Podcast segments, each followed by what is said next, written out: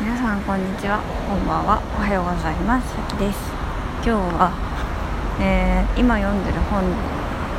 響いた言葉について話します、えー、今私が読んでる本はプロフェッショナルはストーリーで伝えるという本です。これは何か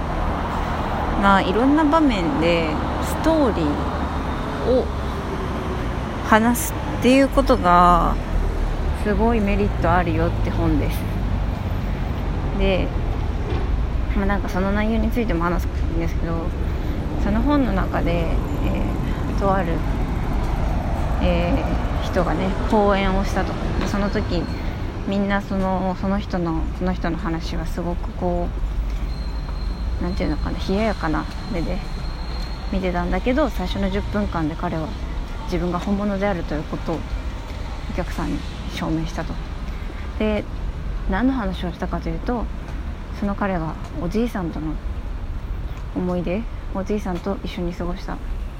日々のことを話しましたと。でそのおじいさんは、えー、4回死にかけていたらしいんですけどそのその死にそうな時期にずっとこのその人に孫に自分が人生で学んだ知恵というかそのその孫にも全ての知恵を授けようと本当に毎日毎日こう孫にその自分が学んだことを話すことに毎日の日々を使ったということででそのそのおじいさんの話をする様子からその彼がねおじいさんをどれだけ愛していたのかは手に取るように分かったということで。でそんなおじいさんが本当の本当に死にかけ死に際にこうその彼に伝えたことが何だったかっていうと、え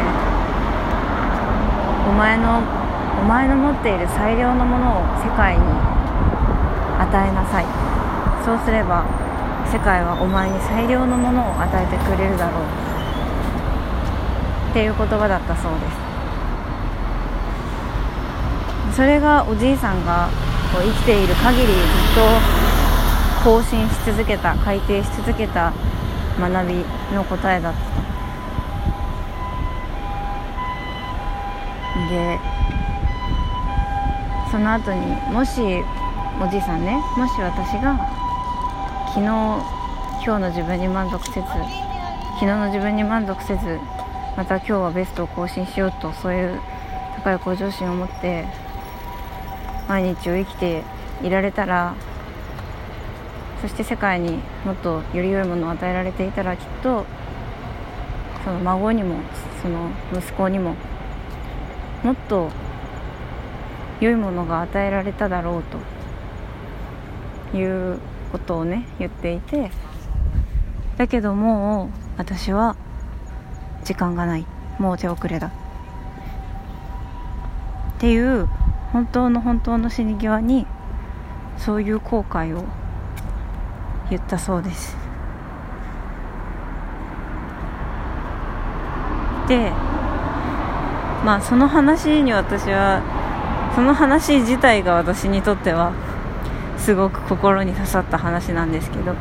まあ、この話はなんでこの本本でなんでこの話をしたかっていうとこの話をその人が10分間でした。それだけでもその人の人柄の一端が聴衆にはもう分かってその人その人が本当に素晴らしい人柄の人だっていうことがそのストーリーをしただけで話しただけで伝わったっていうことなんですよね。だからいかにその自分の実績とかあ数字とかそういうことを話すよりもその自分のストーリーをね話した方がずっとその人を信用してもらえるっていうことがこの本には書いてありました。うん、で私は何でこの本を読んでるかっていうとやっぱり私が自分の夢について語る時にうーんちょっと足りないなっていうふうに思っていて自分の話し方が。やっぱり心を動かす話し方がしたいなっていうふうに思っていたのでこの本を読んでいます私が話せるストーリーは何だろうと思うんだけれど。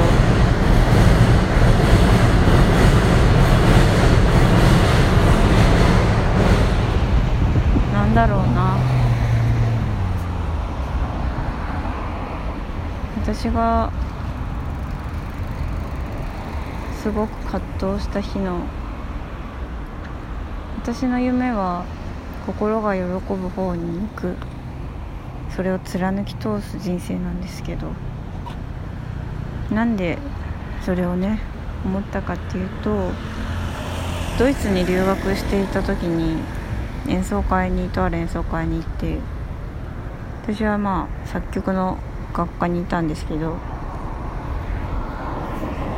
そこで発表されたそのコンサートで発表された曲が私にとってはすごく不快なことだったり不快な時間なんだこれはっていう時間で そういう作品で。でだけどその演奏が終わってみると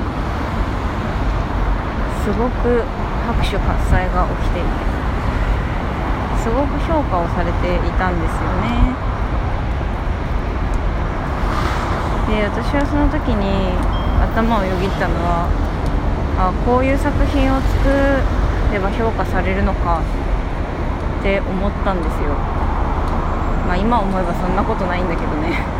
本質が分かってないわけでそれを真似したところで別にいい作品にはならないんだけど。でもじゃあどじゃあ私どうすればいいんだろうってめちゃめちゃ思ったんですよ。で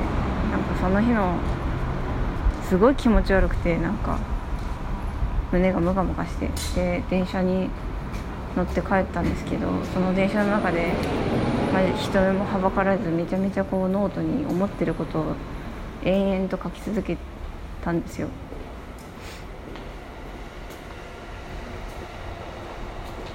で書いて書いて書いて書いて書いて書いて書いて書きまくって、まあ、ドイツ人にはどう思われてたか分かんないけど日本語だから何も分かんないと思うけどでそこでたどり着いた言葉が「心が喜ぶ方へ行く」だったんですよ。なんかそれを軸にしてれば間違わないかなって思ったんですよ。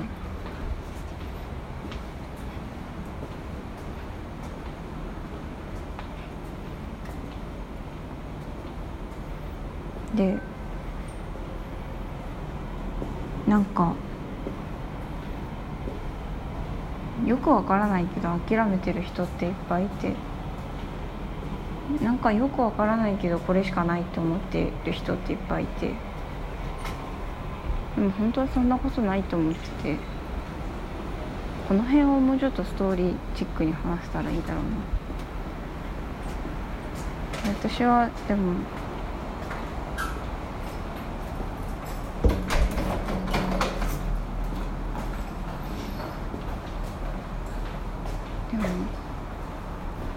心が喜ぶ方に行っても大丈夫だよってそれを証明しないといけないんだけどね。うん。なんかそんな感じで私は夢を自分の夢をもっとこう人の心を動かせる話し方をできるようになりたいなって思ってます。とこれがビフォーの私の話ということでアフターの私の話にご期待いただければと思います。では今日も素敵な一日をお過ごしください。バイバイ。